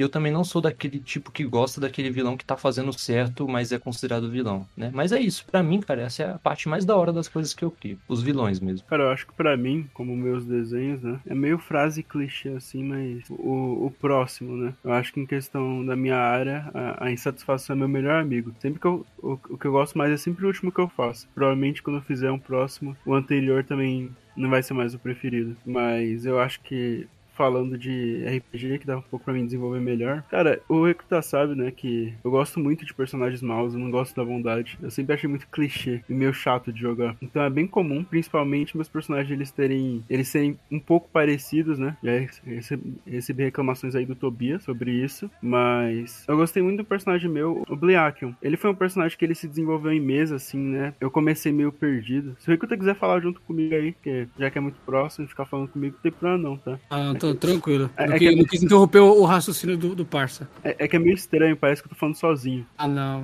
Não, é, é, é que eu não quis intrometer, mas, tipo, o negócio que você falou de, ah, é a última criação, mano, é, bate muito com algumas coisas minhas. Por exemplo, de criações RPGísticas, meus personagens, porque eu só jogo, né? A última história e o último personagem é o personagem melhor. Ah, tem uns que eu, que eu falei que eu guardo no coração, que é tipo, putz, o primeiro personagem que era puro. Era eu na cara dura, que você não tem ideia nenhuma de criar personagem, você ficar preso naquilo. Aí você, ah, vou me copiar aqui, foda-se, vou pensar como se fosse eu um guerreiro. Tipo, é, geralmente é isso. Mas aí com o passar do tempo, você aprendendo, por assim dizer, é, tendo mais experiência, você acaba gostando do último. Aí, nossa, o, o Kamif, que é o personagem que eu jogo na campanha dele junto com o Bilhaco, também é um dos meus favoritos hoje, porque é o último que eu criei. Acho que a gente aprende muito com os erros, né? Eu aprendi com o Biriaco, que foi também como o Tobias falou, um dos últimos que eu joguei, que ele acabou se desenvolvendo em mesa, assim. Quando eu comecei, eu tinha uma ideia do que eu queria fazer, mas não tava bem estruturado. E ele era um personagem com dupla personalidade. E eu demorei muito pra estabelecer isso. E eu sinto que eu cometi uns, alguns erros narrativos, ficado bem melhores, né? Mas assim, ele é meu personagem favorito até hoje, porque eu gostei muito de jogar com ele, achei divertido. Foi um personagem muito emocionante, assim. Eu acho que o. Não, eu acho que um dos poucos personagens que teve cena chorando em mesa, assim mesmo. É, só, só, só dando um, um, um bagulho, acho que você confundiu o Bilhaco com o Arsenic. É, o Arsenic, perdão. Dupla personalidade, eu falei, puta, peraí. É, O, o cara faz tanto ladino, mano, que é tudo. Mano, pior que eu confundi também, velho. Eu tava pensando no Arsenic e ele falando bilhar. É, então, não, é que eu tenho que parar de criar meu nome baseado em línguas estranhas que eu fico juntando palavras pra parecer maneiro. Mas o, o Arsenic, ele tinha toda essa questão que eu, que eu gostava muito de jogar. A primeira. Teve cenas emocionantes, o que é muito difícil na minha mesa, porque o Recruta sabe muito bem, ele tenta criar cenas emocionantes. Geralmente tem uma piadinha de fundo que é difícil manter um clima, mas a gente conseguiu ter algumas. E acho que é isso. A gente acaba criando. Mais que RPG, eu acho que muitas vezes não é nem história que a gente escreve, é mais o, as paradas que rolam, sabe? Porque acontece muitas vezes a gente querer criar o melhor personagem do mundo. Ah, esse é o personagem. Nossa, todo mundo vai ver a história desse personagem e vai falar: Nossa, cara, como tu escreve? Vão bater palma pra mim. Nossa, pode ficar com, com meus dados aí. Só que. Só que acaba que, pô, ninguém é herói de guerra level 1, sabe? O RPG é mais sobre a gente criar as histórias juntos ali, dos personagens juntos. Então acaba que às vezes o personagem mais simplesinho que você fez, com a história mais estruturada, eu acho que eu posso acabar gostando mais, assim. Como tinha aquele. A, a, a, a do dragão lá, eu lembro que eu fiz uma história pro, pro personagem e foi tão relevante que eu nem lembro. Porque o meu personagem, eu lembro que a, a gente jogou muito rushado a campanha, eu não desenvolvi o personagem, então eu nem lembro a história dele. Então eu acho que é mais sobre isso. Gostei, da hora, da hora. O pior é que você, o, o, o, problema, essa, essa pergunta é complicada, né? Porque é muito difícil você identificar uma coisa que você goste nas suas obras criativas e tudo mais, né? Uma coisa específica, qual que você mais gosta. Que acho que é uma coisa muito de momento, né? Chega um momento, eh, você trabalha muito com fases da sua vida. Pode ter uma situação da sua vida em que um tipo de personagem para você é o melhor. Então, eu tô, ultimamente eu tô preferindo, eu tô trabalhando meio que ao contrário do Mansur, cara. Eu prefiro heróis do que vilões. Eu prefiro criar um herói clichê agora. Sabe? Antigamente tinha essa ideia, eu quero fazer um, um anti-herói, porque ele é meio dark e tudo mais, ele se veste preto. Não, agora, o mesmo caso do Sétimo Mar, meu personagem ele veste uma capa branca e dourada e laranja, sabe? E anda por aí num, num arpel, um sotaque forte, é essa a ideia, eu não tenho, eu não, não gosto mais de, de, vilões, tanto assim, de criar personagens caóticos agora. Já criei muito personagem caótico, mas eu percebi que não é muito a minha parada, eu gosto mais de criar herói mesmo. Herói é mais legal, herói funciona melhor. Uh, você ficar mais tranquilo na sua, você fazer o, o que é certo, entre aspas, o que é certo, né? Acho que ultimamente está sendo mais divertido do que criar um personagem vilanesco ou anti-heróico, né? Se bem que uh, a gente chegou a jogar agora, né? Só, no caso, só eu e o Gabriel, só eu e o Gabriel que jogamos o Torneio das Trevas, né? Que o meu personagem, o Ananda, ele não era um personagem heróico, né? Quer dizer, ele era heróico em vida, só que ele tinha esse negócio muito do da, da agressividade extrema, né? Não chega a ser uma agressividade meio The Boys ou. Ou chega, né? Chegava a ser The Boys, esquece. Não, era. era mais era, ou menos. Era invencível. Era mais ou menos o Capitão Pátria ali.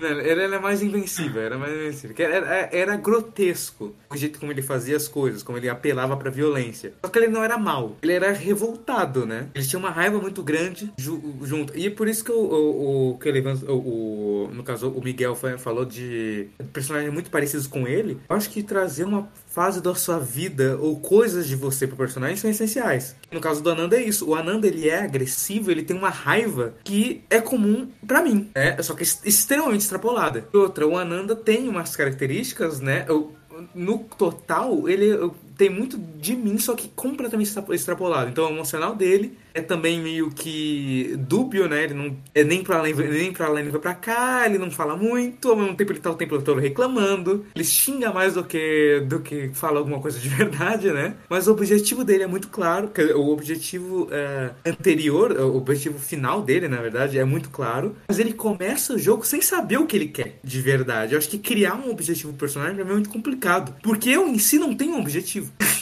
eu vou vivendo. Então eu gosto que meus personagens vão vivendo. Mas eu acho que de todos os meus personagens, que, com relação a RPG, né? De todos os meus personagens, o meu preferido é o Ananda, uh, porque ele tem muito de mim, só que extremamente extrapolado. E um que eu vou trazer de uma, de uma situação que vocês não estão é, por dentro, né? Que é um personagem, um NPC que eu criei pro RPG Harry Potter, né? Que é o Professor Solano. Uma referenciazinha aí, né? Mesmo nome do, do personagem de, de Call of Cthulhu. Mas no caso não tem nada a ver com os personagens. Eu ia meter um Afonso Solano aí, frente, Solano, Não.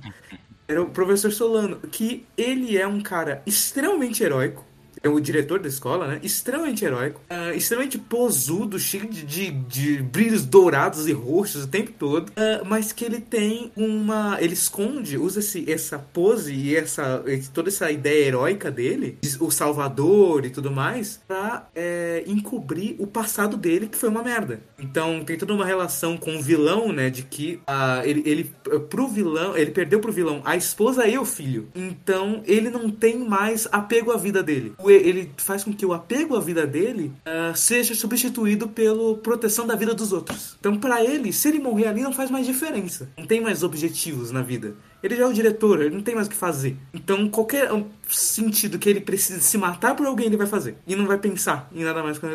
Não vai pensar em porquê vai pensar em uma outra situação. Porque na verdade o que ele quer é morrer. Só que ele quer arranjar um sentido para isso. Então esse meu personagem até agora é meu preferido de todos, até de todos que eu já criei mesmo. Ao mesmo tempo que, eu tenho um personagem favorito, né? Que eu, que eu encaro ele como no momento meu personagem favorito, eu acho que vai muito de momento mesmo, de fase da sua vida. Porque eu sei que daqui a pouco eu prefiro um personagem antigão que eu fiz, tipo, sei lá, o Arthur, o, é, o Damon, né, do, do antigo Sétimo Mar e por aí vai. É muito de vida, na verdade. Do quanto que você coloca naquele personagem, né? De vontade de fazer ele. Tem é, um ponto que eu queria, aproveitando muito dos gatilhos que vocês falaram, sobre o, o, o personagem. Eu vou citar um personagem, tá?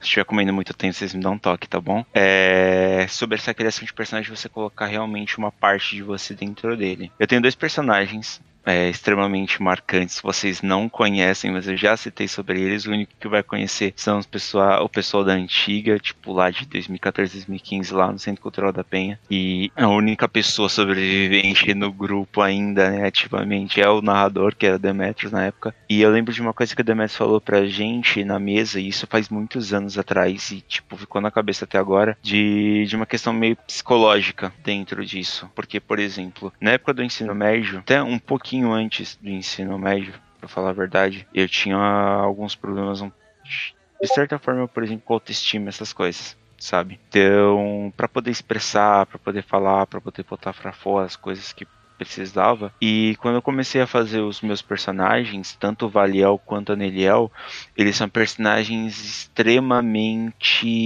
chamativos, sabe? Ser o centro das atenções. Se a história não é sobre eles, mas eles fazem a história, é, dar uma engatilhada para a história deles, eles pegarem, roubarem um pouco esses holofotes sabe? E é uma coisa que entra um pouco do seu alter ego. Às vezes é uma coisa que você quer de muito, é, é uma coisa que você fala, puta, eu podia desenvolver mais isso, eu podia desenvolver mais isso, e através do jogo você tem essa facilidade. Você consegue se entender melhor, entender até os pontos que você tem para aprimorar em si mesmo, sabe? Que realmente, por exemplo, todos os meus personagens tinham muito carisma, aquela necessidade de ser o personagem mais bonito, mais elegante, mais atraente, mais chamativo. E depois, com o passar do tempo, foi que nem o Carlos falou, você vai mudando seus você vai se adaptando. E é uma coisa que eu vejo que isso que me faltava quando eu era, eu tava no início da adolescência, é algo que eu tenho hoje. Não que isso seja, uma, não que narcisismo em si seja uma coisa positiva, mas era algo que eu precisava mudar. E isso hoje mudou positivamente muita coisa no meu futuro.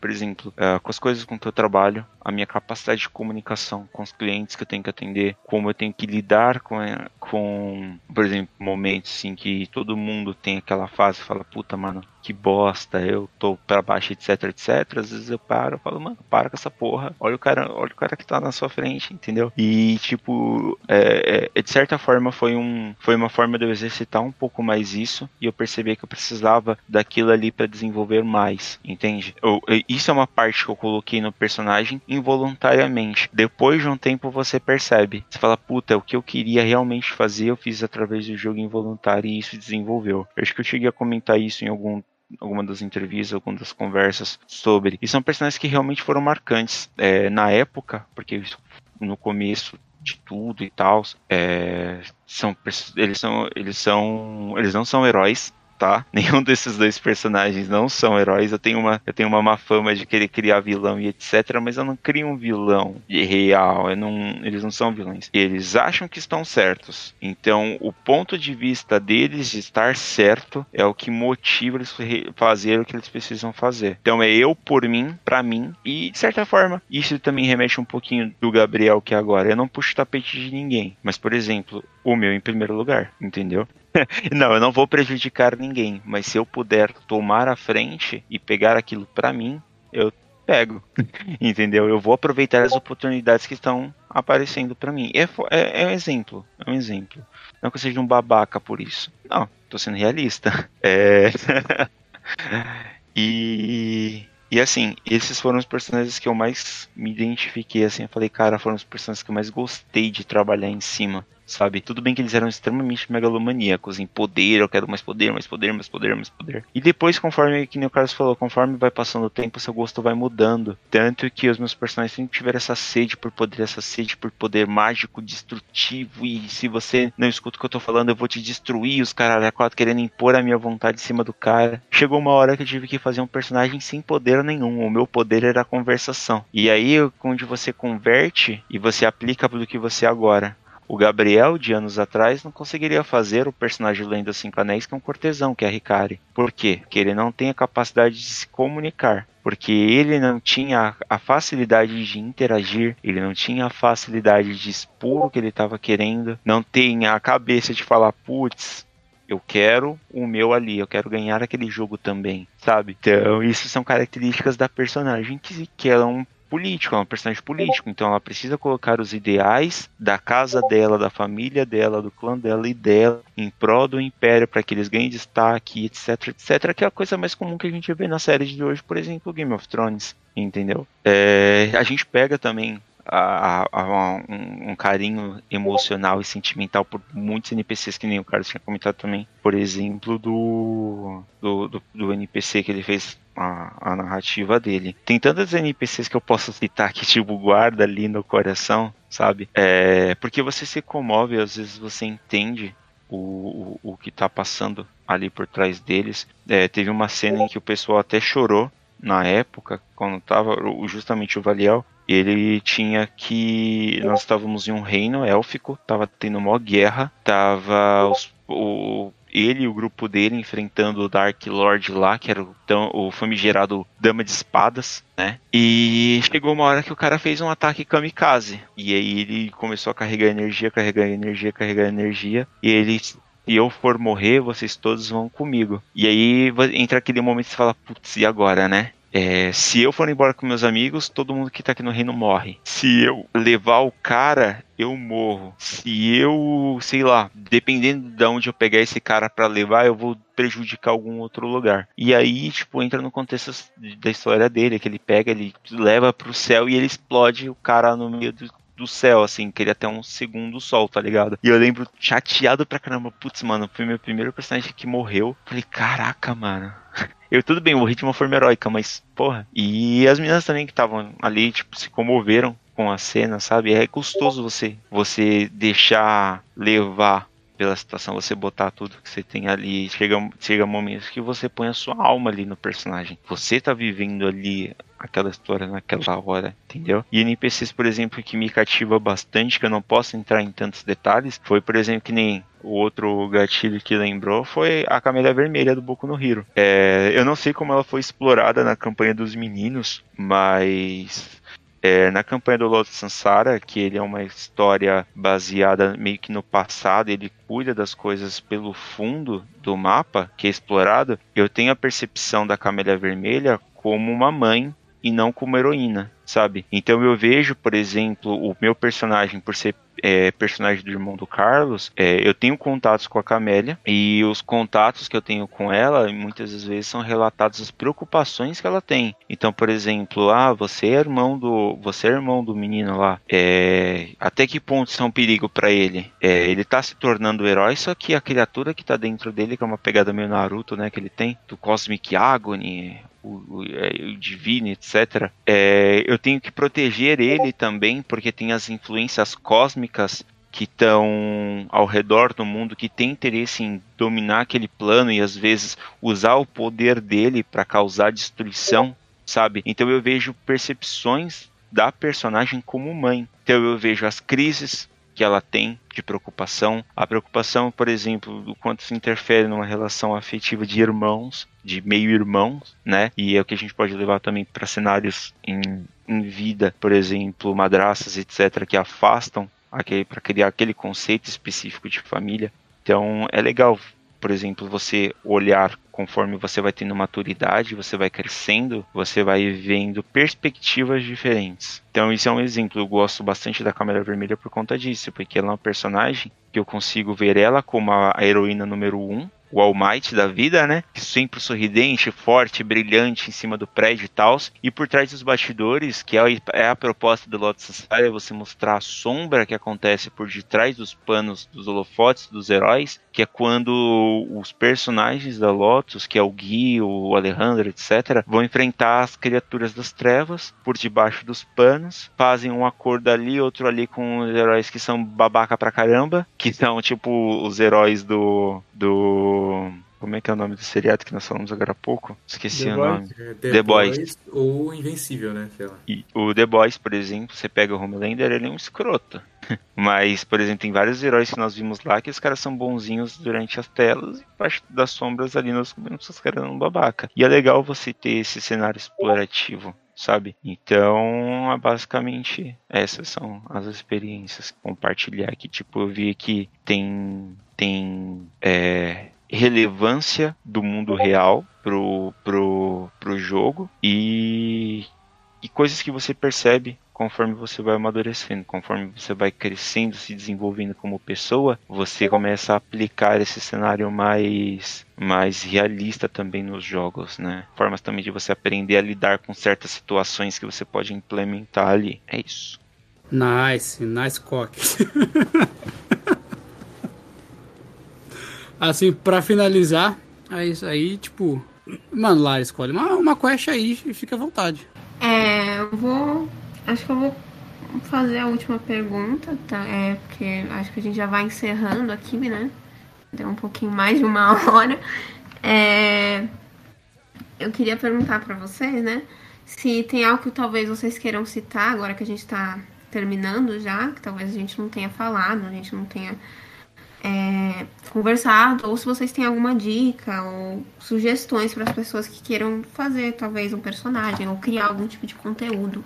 Eu vou falar algo que eu escutei quando eu tava começando. É, é, muitas vezes na vida, tipo, quando a gente quer fazer alguma coisa, é como se a gente tivesse um GPS e tem um. E a, e a gente vê a gente. É uma bolinha, assim, né? Mas a gente não sabe muito bem para onde a gente tá. Onde a gente tá. E aí, para você descobrir onde você tá, você tem que fazer o primeiro movimento. Porque aí, a partir da hora que você dá o primeiro passo, você, ah, beleza, eu tô aqui. Então, acho que algo que eu falei pouco, né? É só começa. Parece que é algo que eu sempre vou afirmar, porque eu acho que as pessoas sempre vão estar com medo. Só começa, cara, só faz e vai e vai ficar muito ruim de começo. Eu te garanto. Mas o segundo vai ficar menos pior. E o terceiro um pouquinho menos pior. E assim vai, até a hora que você vai falar, caramba, velho, eu era muito ruim. Agora eu já tô ficando bom. Era só isso que eu queria falar. Ah, a prática leva à perfeição, né? Te erra, erra, erra, é umas palavras, é, caga, caga, caga, por assim dizer, até que tipo, olha, aqui tá, aqui já melhorou já. Quem diria, né, que é... Quem diria que pensar no personagem antes de chegar na mesa faria diferença? Nossa, é tipo, caramba, ó, fazer um background de cinco linhas, olha, já mudou alguma coisa, hein?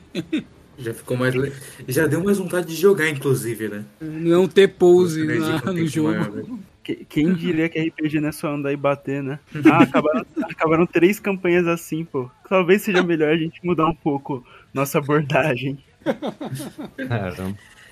Mas eu acho que ter referências também é muito bom. Você. Não só referências de um personagem no qual você quer se basear, mas dá uma estudada, né? Quem é aquele cara? Da onde que ele veio e por aí vai. Que a gente é um resultado do nosso ambiente, né? Seu personagem ele é um príncipe. O que, que ele. o- quais são as obrigações dele e por aí vai, sabe? É importante você ter referências. E pode ser referências culturais, referências ah, históricas. Tipo, quando eu crio um, crio um personagem, né, eu gosto de me basear em uma cultura. Pegar uma mitologia, fazer umas referenciazinhas de mitologia, de ambientação cultural. Mas cada um vai ter o seu método também, né? Não adianta. É, é, é, como foi o que o, o, o Mansur falou sobre a metodologia para você escrever. Não, não dá, não dá. Cada um tem o seu método de escrever um personagem. Mas é aquele negócio. Jogo das 20 perguntas, sétimo mar, para todos os jogos possíveis. adapta um aqui, pode cortar uma pergunta, pode cortar outra, mas todo jogo dá 20 perguntas. E aí que, na verdade, é, é uma. Eu crio um método, né? Que é você se perguntar coisas antes de fazer. Perfeito. Um pré-preparo antes de você realmente botar o negócio em linha. Uma coisa que uh, você tá dirigindo, você vai virar à direita, olha no retrovisor e se pergunta: tem alguém vindo à minha direita? é basicamente isso na hora de criar um personagem.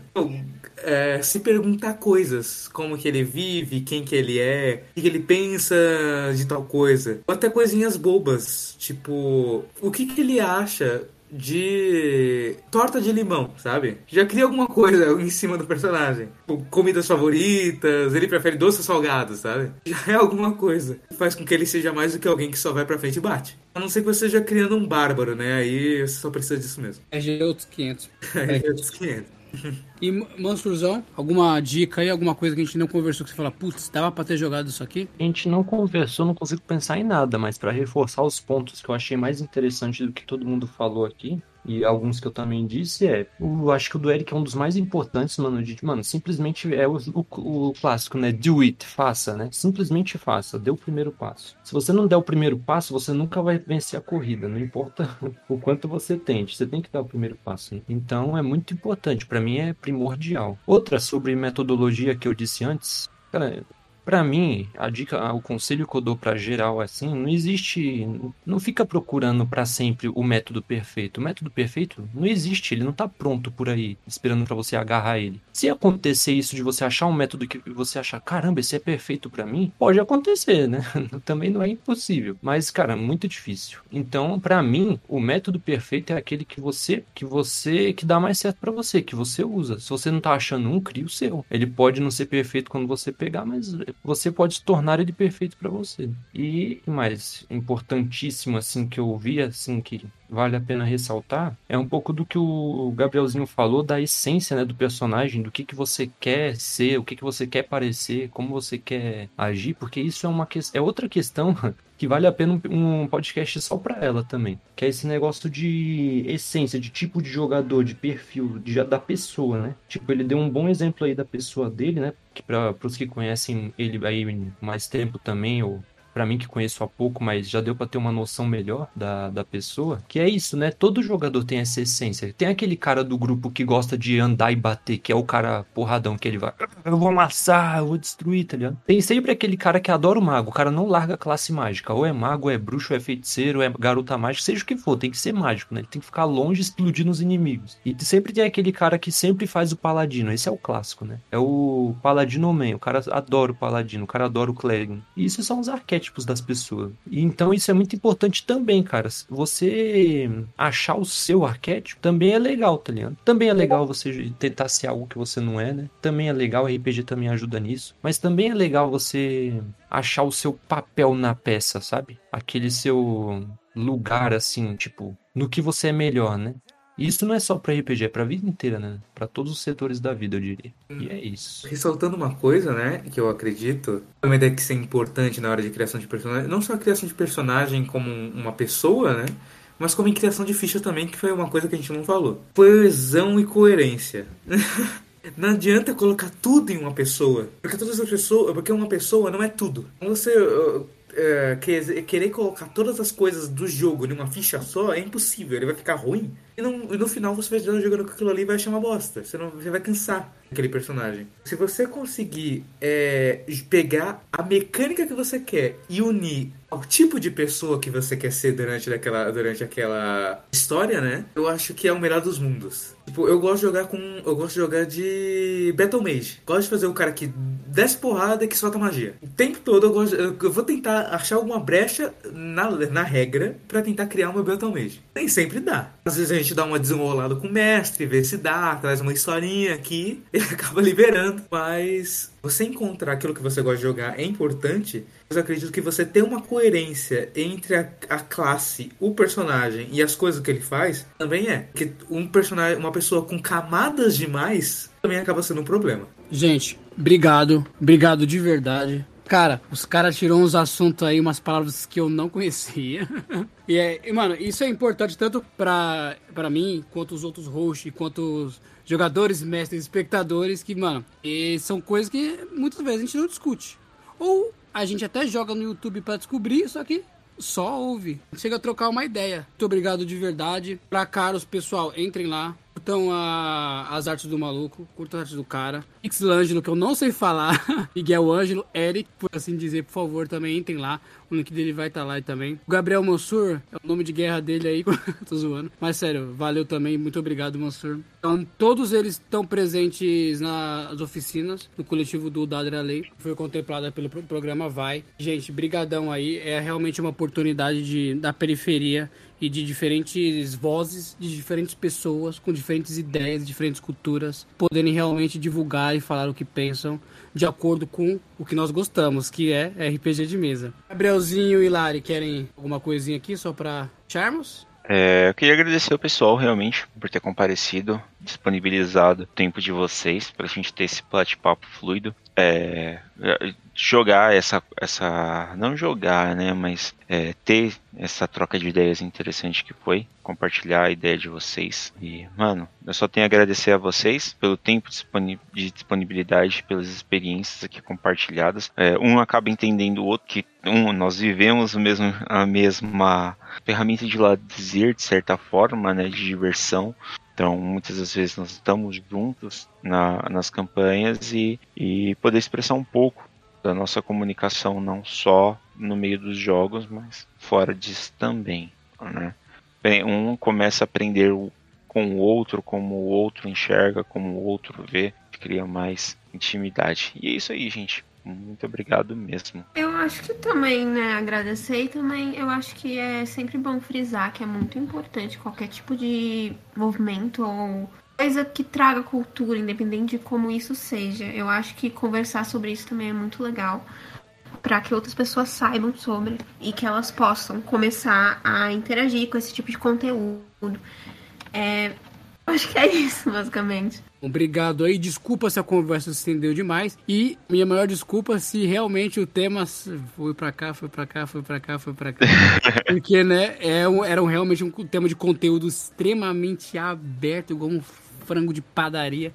Então dava para ele eles tipo, ir para todos os lados, mas eu acho que realmente conseguindo chegar a um ponto e cada um conseguiu dar suas opiniões, mesmo que algumas outras batam, outras não batam, mas afinal isso é uma discussão, isso é, são ideias. Essa realmente é a proposta. Gente, brigadão de verdade. Enfim, jogadores, mestres e espectadores, muito obrigado de verdade por ter nos escutado e nós nos vemos nos próximos conteúdos do O Dado Era Lei. E não deixem de rolar os dados. Falou, rapaziada.